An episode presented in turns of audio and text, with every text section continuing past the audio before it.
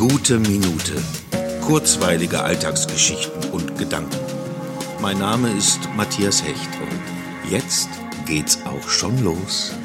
Mandarine im Keksmantel. Ich habe keine Ahnung, wie ich darauf komme. Noch nie habe ich das gegessen und noch nie habe ich gesehen, dass es das gibt. Es ist einer dieser merkwürdigen Gedanken, die man so hat und meistens wieder vergisst. Aber ich bin sehr dankbar für solch absurde Einfälle. Es bedeutet einfach nichts. Und es gibt doch nichts Besseres, als zur Abwechslung mal etwas zu denken, das keine Folgen haben wird.